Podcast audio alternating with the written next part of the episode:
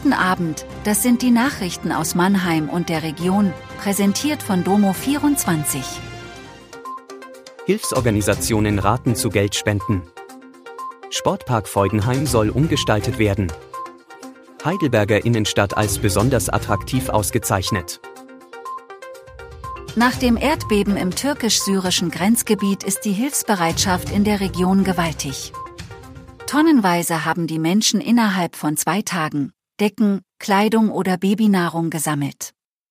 Doch das Aktionsbündnis Katastrophenhilfe warnt dringend davor, auf eigene Initiative mit Lkw oder Sprintern loszufahren, ohne diese Hilfe mit lokalen, gut vernetzten Organisationen im Krisengebiet abgesprochen zu haben. Der Aufwand vor Ort sei viel zu groß, die Sachspenden zu sichten, zu sortieren und dann in die einzelnen Regionen zu transportieren.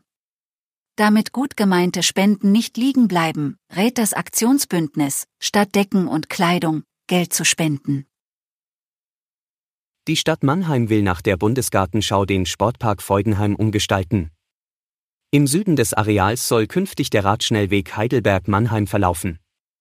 Daher müssen die angrenzenden Straßen am Neckarufer für den Autoverkehr verbreitert und zu Sackgassen umgebaut werden. Über das Projekt entscheidet am morgigen Donnerstag ein Gemeinderatsausschuss. Eine Studie hat Heidelberg als eine der attraktivsten Innenstädte Deutschlands ausgezeichnet. Die Stadt erhielt für das Jahr 2022 die Note 2,0. Das Institut für Handelsforschung befragte bundesweit insgesamt fast 70.000 Personen. Bestnoten bekam Heidelberg für das Gastronomieangebot und für Sauberkeit. Abzug gab es für schlechte Parkmöglichkeiten.